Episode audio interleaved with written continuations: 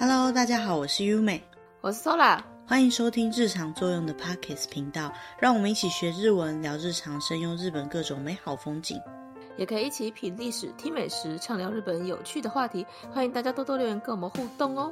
欸，Sola，我问你哦，你多久没有考试了？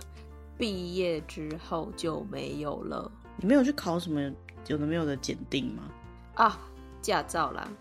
驾照也算啦，那有吗？那什么时候考？几年前？四五年前的吧。哦，四五年前考的哦。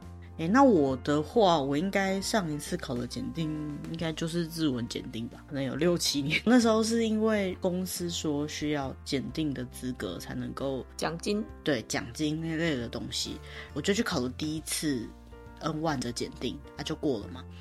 就是因为我原本就制的一级。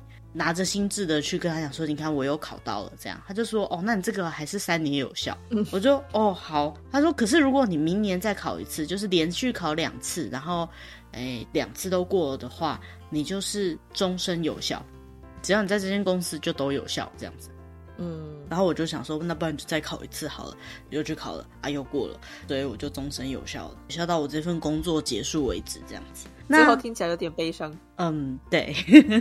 那我们今天呢、啊，就想要来讲一下关于鉴定这件事情。如果有听过我们节目的朋友，应该知道我们的第一集就是在讲鉴定。但是我们第一集讲的检定是比较标准，就是我刚刚讲的日文的检定，好，那个全名叫做日本语能力检定。好，好，那比较正常一点的检定。哎，怎么说比较正常呢？每个检定都是正常的嘛，大家都很认真准备嘛，对不对？但我们今天想要来介绍的就是一个一些就是比较有趣的资格检定。好，先讲为什么会想要讲这个话题好了。呃，因为我们在我们经营的日文的群组里面，刚好听到有朋友他们要去考 Snoopy 的检定，Snoopy 的检定，那我就说，哎，那那个是要考什么的？然后他就说，就是考那个漫画里面可能有出现的内容啊，然后人物之间的关系这样。然后我就说，还有这种检定哦，还在讨论这件事情的时候，有朋友跟我们讲说，还有可以抓合同的检定之类的。对，我就想说，哇，到底有多少神奇的检定？然后就是要去查了一下，哎，真的有超级多。有趣的检定，光我们随便找的一个网站里面列出来的就有七十七种比较有趣一点的检定。那今天呢，我们就做这七十七种检定里面挑出几个完全是兴趣取向的，基本上生活用不到，然后真的也不没有什么办法拿去工作的那种检定资格，来跟大家稍微介绍一下。好，那什么是兴趣取向的检定呢？日本的检定有分成很多，那当然台湾也是一样啦，技术能力类型的检定啊，检定的对象哈可能。有很多，比如说，呃，只给社会人士的，或者是呃，专门给各个不同年龄层的检定这样子。那当然，我们今天介绍几个都是属于比较呃兴趣类别的检定，所以它的要求就是多半比较少一点。虽说如此，我们要介绍的第一个就是公认规格上非常困难的一个检定。怎么说呢？因为第一个叫做公认圣诞老人检定，叫做 CONING Santa Claus。的一个检定，嗯、好，什么叫公认圣诞老人的检定呢？简单来说，它就是你如果取得资格之后，你就可以当圣诞老人了。嗯，而且是被认可的圣诞老人。对。大家可能会觉得圣诞老人啊是一种传说中的人物，可是实际上啊，在国际上本来就有所谓的圣诞老人协会，这是一个有实际上在进行圣诞老人资格认定的一个公认的组织。那在日本呢，也有进行这个圣诞老人的检定，我不太确定台湾有没有，如果有兴趣的朋友可以去查一下。检定的内容有好几个，比如说第一个是体力的测试，再来是面试。然后还有是装扮的测试跟朗读，还要朗读。对，我是不太懂为什么要朗读，不过呢，全部都要合格才可以过关。所以其实不要觉得它很有趣，然后好像有点乱来，它是一个蛮认真的资格。那为什么说它是一个算是很难考，而且很条件很困难的资格呢？因为它虽然是一种民间资格，也就是说它不是什么政府机关公认的认证资格，但是呢。他的考试有一定的受试的资格，比如说你必须要曾经作为一个圣诞老人去工作或是活动过的记录。哦，你要有经验啦。对，无经验不可。看经验的。对，要看经验的。然后再来第二个，你要已经结婚而且有小孩。哦，可能多少这样才比较像是老人嘛，是吧？老人。对对对，再来第三个，你要像是圣诞老人的体型哦，太瘦还不行。对，太瘦还不行。那基本呢是穿着圣诞老人的服装之后，你要在一百二十公斤以上。其实我，这个哈多度有点高，蛮大只的。对，所以如果你非常瘦，你想要成为一个圣诞老人的话，就还蛮困难的。最后一项是你要有能够跟其他国家的人说话的语言能力。那这个东西在日本的解读就是你要会讲英文，哦、而且英文可能要蛮好的。对，因为其他国家的共同语言至少是英文嘛。好，你不能只会讲日文就要当圣诞老人这样子。嗯，对，这些是他的受试资格。所以如果你是一个普通人的话，首先你要先去结婚，然后有小孩，再你要吃到就是一百二十公斤以上，然后你要把英文学好。而且在那之前，你要先去进行圣诞老人的工作，才能够有这个去参加圣诞老人检定的资格哦。你要去当实习圣诞老人，没错。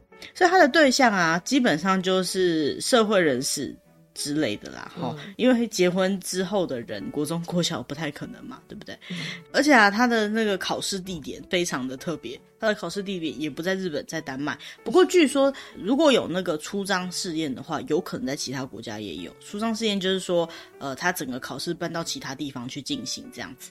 可是因为圣诞老人他的那个体力试验好像有一些标准的内容，基本上是在丹麦进行的啦。哈，虽然说他的受试资格有点困难，可是他的难易度其实其实没有很多人知道，因为不是大家都明确的了解在考试内容大概在考什么东西的这样子。嗯，我们查到资料里面有讲到。他到底在考什么？第一个，他的体力测试，圣诞老公公嘛，所以他必须要拿着礼物，通过类似像烟囱之类的地方，再把礼物送到指定的目的地。虽然很实用啊，文章的这个撰写的人，他是说他没有实际看过考试的样子啊，到底人要怎么真的穿越烟囱去把礼物送到目的地？但是光这样子听形容，就觉得好像蛮辛苦的这样子。再来面试的部分呢，就是要在协会的公认圣诞老人前面去自我介绍，然后还要把自己的为什么想要当圣诞老人的这个决心给表现出来，一定是要用英文来讲，或者是要用丹麦语来讲。再来呢，就是穿着试验，基本上呢，你要穿起来就像一个圣诞老人，所以你只要穿起来就像一个圣诞老人的话，就没什么问题了。不过穿起来就像一个圣诞老人这件事情呢，就代表你必须要达到刚刚讲的可能一百二十公斤左右的体重，呃。身形这样子，好，然后最后一个呢是宣誓文，因为你必须要在圣诞老人面前朗读这个宣誓的文章，因为他就是朗读那个宣誓文而已，所以到底怎么朗读才会合格是蛮不明的，就是也不知道到底是怎样。反正你就到时候考的时候，你有没有合格就知道了。对，大概是这样子。所以最重要的就是这四个都合格的话呢，就可以得到圣诞老人的资格了，恭喜恭喜！嗯，对，好棒。那关于这个资格的检定呢？据说啊，在日本，哈，目前大概有一百八十名左右的公认圣诞老人。如果成为这个公认圣诞老人的话呢，就可以去参加圣诞老人协会办的一个活动，叫做世界圣诞老人会议。可是你有出席这个会议的资格了。对。嗯，蛮特别的。他这边有一个小小的介绍，我觉得蛮有趣的哈。日本有一些的资格呢，它是属于业务独占的，如果没有取得资格，就不可以去进行的业务，比如像医生或护士之类的。所以虽然这个圣诞老人很难考，不过即使你没考过，可能也可以当圣诞老人吧，这样子。好，最后呢，就是嗯，基本上圣诞老人是没有收入的，好，所以你要因为考得圣诞老人，然后得到什么收入资格，这个应该是没有的，因为圣诞老人算是一个公益事业，做功德的，对对对对对，所以这个部分就比较有趣。好，那除了圣诞老人之外，还有一些什么样的检定呢？我们有找到两个，他听说是配套的检定，一个呢是夜景鉴赏式的检定。什么是夜景鉴赏室呢？简单来说，就是去考日本的夜景知识的检定。如果你会的话，你就是夜景的达人。听说有七千个人以上报名参加夜景的考试。嗯嗯，那他考的是什么东西呢？就是全日本的夜景相关的知识，包括观光的资讯啊、介绍的方式之类的。如果说只是喜欢夜景的人的话，大概可以取得到三级为止，它总共有一级、二级、三级三个等级这样子。如果说你是属于业界专门人士，不是夜景业界哦，就可能像是观光业界的专门人士的话，最好可以取得一级的夜景达人等级，因为这样子 你就是属于是呃，你对夜景非常了解，你就可以去安排进行那种。夜景专门的旅行团哦，嘿，所以如果说呃有人想要转战日本的观光业界的话，这个夜景鉴赏是检定就可能不只是兴趣，它可能是你工作上也可以需要用到的东西，蛮实用的。嗯，不过如果就是你只是一般兴趣的话。二级、三级左右，网络上好像就可以考了。一级的话，就会需要用到笔试测验。那笔试测验的地点，据说东京跟大阪都可以考，而且考试的费用也没有到很贵啦，就是一级是八千九百块日币，二级是六千六百块日币，三级是五千五百块日币。如果你全部都要考的话呢，有一个优惠价一万一千块日币。而且考一级的话，它还包含考试的题库或者是范围本，好，都还在里面。那这个考试的资格呢，也没有什么特别的资格，只是说如果呃你要考到一级的话，你至少要过二级之后，你才可以去考。对对对，嗯、这也是蛮有趣的一个考试。然后出题的形式就是就会有很多题目，不管是一级、二级、三级呢，都是会有一百题，然后考九十分钟。有没有觉得有一种很熟悉的感觉？好，然后它其实是有范围的哦，像刚刚讲说兴趣级别的那个等级呢，它就是大概可以去安排夜景的观光行程这样子程度的问题，然后他们是有专用的教科书的，那只是说呃每一个程度难度有点不一样，再来合格的分数也不太一样。三级的话呢，一百题只要对七十题，二级也是对七十题，一级要对到八十五 percent 以上才可以过关。嗯嗯，这样子的一个考试，它究竟难还是简单呢？我觉得它应该没有到很简单。这个考试呢，目前已经整理出来的有六回，每回都有一千人到三百多人来考试。但是啊，三级跟二级的合格率都平均起来大概五十左右，就有时候高，有时候低。到一级的时候啊，不管考试人数还是合格率都蛮低的。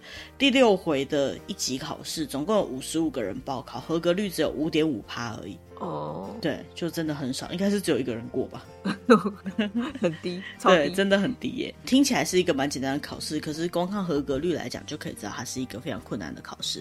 刚刚有说到跟这个夜景鉴赏式配对的检定，它的姐妹检定呢，就是 Illumination Kente。这个 Illumination 呢，就是夜间灯饰。对，夜间灯饰，那所以呢，他也是希望能够朝向观光业界发展的人比较适合的。那他是刚刚那个夜间鉴赏室的姐妹检定，就是他们一起可以考的。他历史也没有很久啊，据说从二零一四年才开始。然后一样就是他没有什么特别的受试资格，总共有二级、三级、一级这样的区分。二级、三级呢，都在自己家里面之类的就可以报考了，可能是利用网络的方式。其实它内容考的就是单级的话，关于 illumination 的一些基础知识啊，就是比如说那些灯饰使用的器材那些之类的问题。二级的话就是再更高深一点，包含一些实践类别的问题。听说合格率有到百分之八十，好像比较简单一点点。不管是有多少人去考，还是多少人合格，这个部分听说都是没有公开的资讯。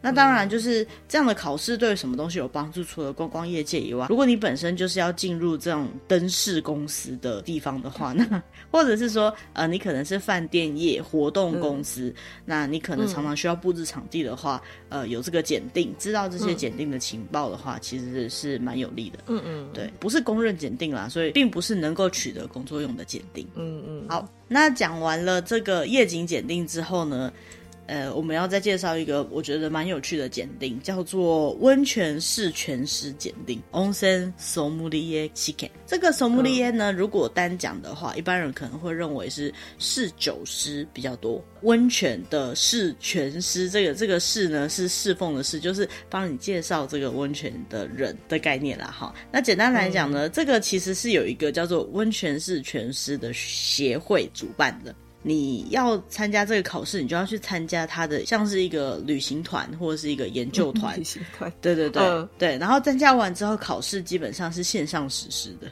那这到底是什么呢？嗯、我认真看了一下内容，我觉得它就是一个观光旅行团的宣传文案这样子。据说呢，在新潟县有一个妙高高原，那边有一个赤仓温泉，赤是那个红色的那个赤，然后仓库的仓。嗯、赤仓温泉那边呢，有一个温泉试泉师的协会，就是我们刚刚讲 Onsen Sommelier 的 Kyokai。嗯，它也是一个民间资格，就是不是政府公认的资格。他要问的当然就是跟温泉有关的知识。嗯、那原本呢，他是想要在提供温泉的服务品质能够越来越高，所以呢去做了这个温泉检定的资格。后来到平成十七年之后，其实历史也蛮长的，就开始有一些一般只是单纯喜欢温泉，但他并不是从事温泉业界的人都可以去考。那怎么考呢？就是他要去参加他的研习，或是参加他的旅行团，去取得这个考试的资格。嗯，那从东京或从日本有几个大都市呢，每个月都会开几次像这样子温泉试泉师的认定班，这样子的感觉。那其实它就是一个两天一夜的温泉旅行。你如果去参加这个两天一夜的温泉旅行之后呢，你就可以得到这个考温泉试全师检定的资格。最近啊，可能是因为疫情还是什么的关系，或者是这个考试已经慢慢普及化了。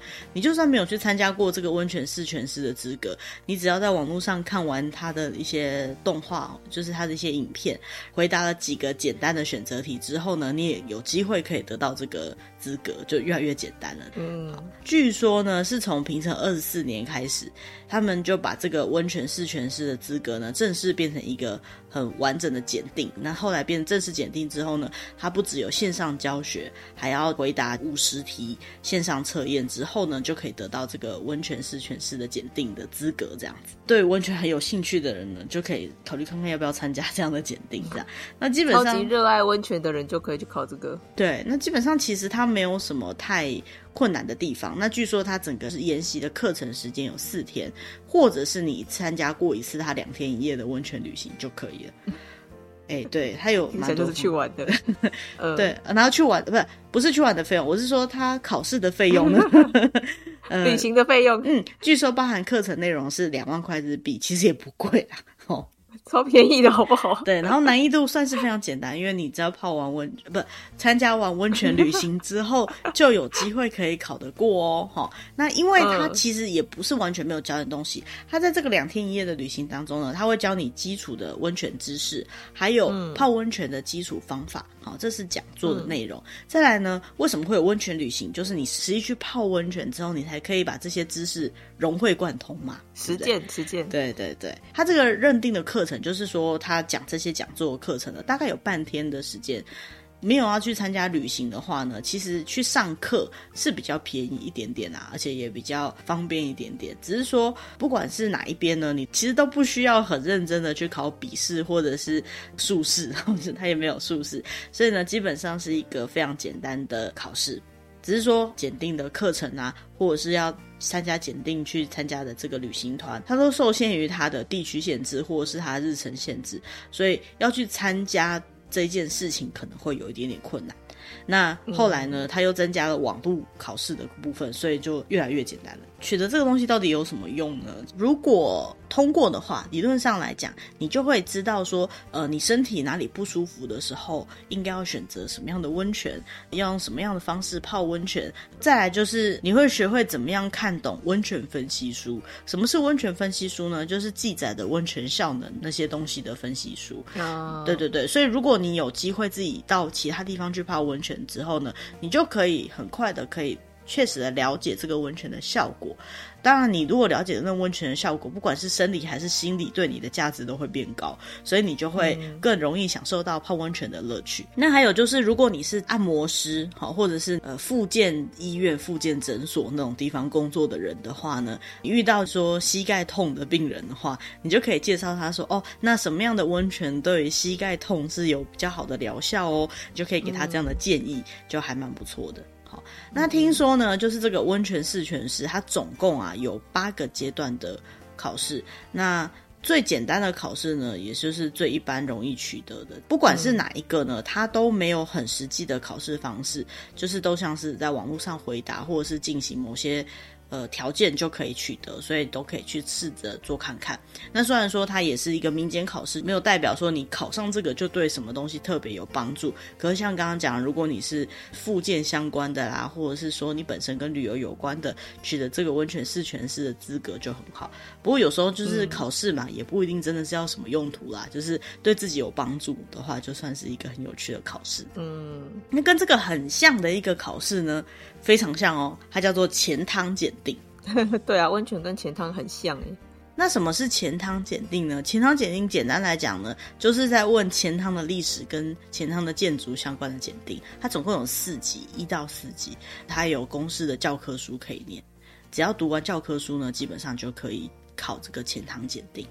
这个钱汤检定呢，包含的内容虽然听起来像刚刚的温泉一样，有点虚无缥缈，不过它这个的学习的内容是比较完整一点点的。因为呢，钱汤在日本来讲，它是从佛教来的，所以从佛教来的这个部分的历史，还有呢，就是呃，钱汤的建筑可能通常都会用一些比较特殊、具有代表性的建筑模式，还有包含钱汤全部的学问跟知识呢，都是呢在这个考试里面会实施的内容。这个钱汤检定呢，也是由日本钱汤文化协会所实施的一个真实考试。那刚刚讲到它总共有四级嘛，哈，四级来说呢，它基本上就是照顺序考就可以了，没有什么其他。他特别资格就不可以跳级考试，考试的范围呢，基本上四级的话，在自己家里面考就可以了。比如说网络上考，或者是他会邮寄这个考试的问卷到你的家里面去。那三级的话呢，嗯、你可能要到东京都里面的某一些澡堂去考。对对对，嘿，那二级跟一级就没有特别在这边有描述了这样子。然后其实考试的费用也不贵啦，四级只要一千块就可以考了，三级是三千一百五十块，二级跟一级目前还不知道哈，因为没有什么特殊的条件。那其实它正确率来讲的话也没有公开啦，不过四级的话满分一百分要考七十分以上，三级的话要考六十分以上才能够说过。因为呢，它其实是钱塘协会的相关考试啦，哈，所以如果对这个考试有兴趣的话，可以先去买教科书来看看，要不要去报考。考得过的话，当然有某些好处，可是它也不是保证，一定可以到钱塘工作的一个就业保证，就是到钱汤工作。那下一个要介绍的是，也是跟日本文化比较有关系的，它是日本城郭检定。什么叫日本城郭检定呢？嗯、简单来讲，就是考日本城。哦，就是那个城墙、城堡那个有关系的一些相关的鉴定。日本的城的这个什么什么城的这种建筑，比如说像大阪城、熊本城这些城的建筑呢，姬路城。对对对，很多人是很喜欢，而且也觉得它有很多魅力存在。除了历史上的渊源以外，嗯、它在建筑的艺术价值上面，还有文化价值上面都是非常高的。那所以呢，就有日本城郭协会这样的一个协会，他就去进行喜欢这些城的人应该具备有的知识，或者是想要作为导览员应该有具备有的知识呢，去做了这个城郭检定的测试。嗯、那它总共呢有五级，一二三四级跟准一级啊，在一级二级之间有一个准一级，一样受试资格都没有特别的受试资格，就是一都可以考。可是如果你要考一级的话，你要先过准一级。才可以考一级。那他一年呢，跟日检一样考两次，六月跟十一月各考一次，笔试就可以了。那他考试的地点呢，在日本的四个大地方都有考：名古屋、东京、大阪跟姬路，好都有考。可以理解吗？姬路城的姬路嘛，好。嗯嗯。那考试的对象来说呢，它没有特别的限制，不过大概要高中生以上才可以去进行这样的考试。那它处理范围来讲呢，就全部都跟城有关系哈。比如说，他们日本有所谓的日本一百名城，还有就是在日本城观光的时候呢，你必须要知道的关于城堡的基础知识，大概就是它的最简单的四级的考试范围。到了三级呢，你可能还要再了解关于日本城的一些基本综合知识，比如说它的历史文化、建造方式、城堡的灾害啊，然后城的信仰啊、鉴赏方式等等，反正就是知识就变得越来越越深，然后越来越广。嗯，到了二级呢，除了日本的一百名城以外呢，还有续日本一百名城，也就是说一百名城以外还有另外一百个名城，哈，的个别 两百名城，他们个别知识呢都会考。那到了准一级呢，嗯、就是把全部的范围再加上去，再加上每一次都有每一次的重点题目的出题。那这些重点的题目是什么呢？每一年都不一样。再来呢，就是从这个日本一百名城，还有刚刚的续一百名城以外呢，还会有一些没有进入这些城，反正只要是城，它都有可能会拿来出题。嗯，再来到了一级的话呢，就是前面讲的全部范围，再加上跟城堡有关的各种知识，还有时事情报，反正只要跟城有关的，你都要知道，这样才能够过一级，也就是几乎没有范围可言了。嗯，好，合格方式来讲的话，四级的话是最简单的，它总共做考五十题，你要对三十题以上。一到三级的话呢，它总共考一百题，你要对七十题以上，也就是回答率要七十 percent 以上。因为这个呢，关系到日本很重要的文化跟历史知识，所以呢，它考试的人数很多，哈，有一万多人考。嗯但是它的合格率其实没有想象中的高，四级的话呢，百分之九十几的人都可以过。但是到了三级、嗯、二级、准一级的时候，就只剩下三十五 percent 左右的人可以过。那一级的合格率有不到五 percent，四点九 percent 而已，所以其实是蛮低的。不把一级列入考虑，因为一级合格率太低了的情况下呢，去考试合格的人数来说，男生有六十七 percent，女生有三十二、三十三 percent 左右。年龄别的部分呢，是各个年龄都有的。好，可以理解就是大概三十到五十岁的人是最多的嘛。不过最特别的是十岁以下还有。零点八 percent，也就是说，还是有十岁以下的人去考，然后考过的哦。然后也有七十岁以上的人去考，然后考过的还有三 percent。好，所以真的是蛮厉害的。嗯。那因为这样子的考试呢，其实就是日本的这个城郭协会的公示网站里面就会有的资料。如果对这个东西有兴趣的人呢，都可以上去网站上面看，就可以看得到资料了。据说分类来讲呢，大概二三四级呢，就是。呃，喜欢日本的日本城，喜欢它的历史，或者是呢，你在看它的石头建筑啊，好，或者是它的遗迹，你就可以想象它的历史的那种人，大概就可以考到二级左右。嗯。嗯可是呢，你要到准一级的话呢，你只要一看到日本城，你就会想象要怎么攻占它，怎么防守。这是在玩《世纪帝国》吧？对啊，没错。一级的人呢，可能就要去走过、看过非常非常多数量的日本的城，而且还要认真抱着书本，已经学过很多东西，基本上是学者的等级的知识才能够过一级。哦对，不可以想象啦，因为毕竟它的难度跟广度都非常非常的深。嗯，当然它全部都有教科书可以看。实际上，如果去考考看的话，听说到二级为止，如果有准备的话，都还没有到很难的程度。好，但在上面你要能攻能守，可能还有一些军事想法，这个可能就没有那么容易了。嗯。那除此之外呢？其实，比如说像是战史、战争史的历史，哈，江户文化的历史，嗯、长州幕末历史，哈，还有就是一些跟区域有关的历史，像是大阪检定、冈山检定。奈良检定、嗯、北海道观光资格检定，还有伊贺学检定。嗯、这个伊贺学检定真的蛮有趣的，我们可以先介绍一下。伊贺学呢，其实他就在讲伊贺那个地方的检定，观光跟产业都是蛮有特色的。所以伊贺学检定里面呢，就包含一些我们或许可以想象到的蛮特别的东西。好，它一样分成三级，就是初级、中级、上级，也不可以跳级考。每一年呢考一次，大概在二月中旬可以考。初级可以在东京考，不过初级以后呢，就要到三重县去考，毕竟它是伊贺的检定嘛。比较有趣的是它的出题范围，它的出题范围呢，就是跟伊贺有关的所有事情，包含什么呢？伊贺的杂学、伊贺的生活文化、伊贺的自然、文学、历史、文化财、祭典、日本城、忍术，还有芭蕉。松尾芭蕉，对，芭蕉不是我们吃的那个芭蕉，就是日本的一个文学叫芭蕉的人。好，然后我觉得比较有趣的是，一贺要考忍术。我猜啦，日本一定有忍术检定，可是你在考一贺检定的时候，记得也要考忍术哦。所以那个内容的话，只是忍术相关知识，但是如果是忍术检定的话，可能还会有一些诗作了。对，就是有实实际考试这样子，就是嗯，笔试跟术试的部分这样子。好，那要怎么学呢？其实他们都有那个公用的教科书跟问题集，好，就是买来看就可以了。嗯那考这个到底有什么用呢？其实包含刚刚的大阪啊、奈良啊、北海道啊那些的考试都一样哈。当然你可以知道那个地方的历史文化，可能会对于那边的知识更深一层的了解。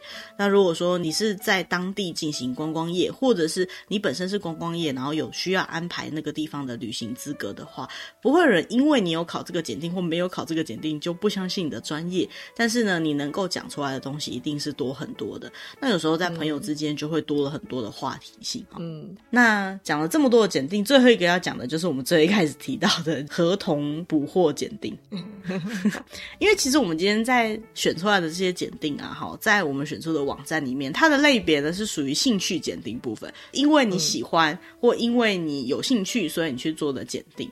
那它还有其他的类别是属于生活技能检定的部分，还有实物检定的部分，还有实际上可以拿来工作的部分。嗯，因为我们找到了这个合同检定呢，它并不在它的分类里面，所以其实我们不太确定合同捕获的技能算是兴趣呢，还是属于生活技能？它还是可以生活技能吧？还是他抓到的合同可不可以吃？呃，我想应该是不行的。对，就是像这样。好，那什么是合同捕获的检定？其实它不是检定，它叫做合同捕获许可证。哦，就是你可以去抓合同的许可证。对对对，就有点类似有执照的猎人这样。那你是有执照的合同猎人这样子的概念。嗯、好。什么叫做合同捕获的许可证呢？好，首先大家知不知道合同是什么样的东西？哈，不是河豚哦，好，就是河童。河童在河川里面，住在河川里面的一种妖怪生物，哎，生物，嘴巴尖尖的，像鸭子，全身绿绿的，嗯，然后，然后秃头，秃怎么说？它秃头，头上有一个像叶子的东西一样，叶子上面秃头。对，好，听说吃小黄瓜。对，听说就是合同最喜欢的东西是小黄瓜。嗯，那其实啊，据说啊，在日本，如果你要捕获野生生物的话呢，你基本上是需要资格的，就是像我刚刚讲，猎人需要有猎人证的。当然，如果你要捕获的是所谓的未确认生物，就像这样子，嗯，妖怪，或者是比较特别的生物的话呢，据说也是需要资格证的。比如说这个合同捕获许可证。这个是由岩手县原野市观光协会发行的合同捕获许可证。你如果没有这个合同捕获许可证，然后你去搜索或者是捕获了合同的话呢，你会造成当地政府的困扰。所以，如果你很想要，捕获合同，抓合同，又不想要觉得我好不容易遇到合同却不能抓，好痛苦啊的话呢，请务必要去考这个合同捕获许可证。其实这个许可证呢，除了这个观光协会在发行以外呢，就他们现在也非常现代化，你也可以在网络上好去订，好，怎么叫订呢？去订，对，去订，对，订这个许可证。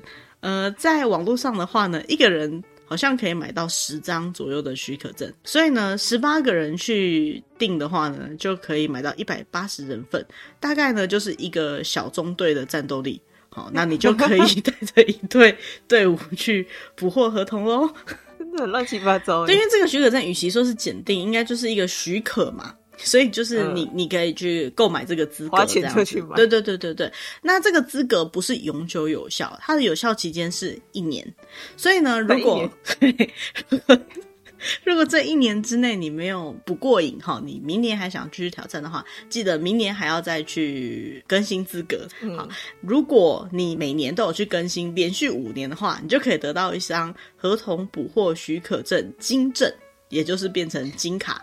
那如果你得到这个金卡资格的话呢，你就可以得到一个独一无二老手合同猎人这样子的称号。称号，对，你就解锁了新称号，你就可以在一个叫做旅之藏原野这样子的一个商店结账的时候，可以有九五折的折扣。九五折，嗯，哦，好棒哦。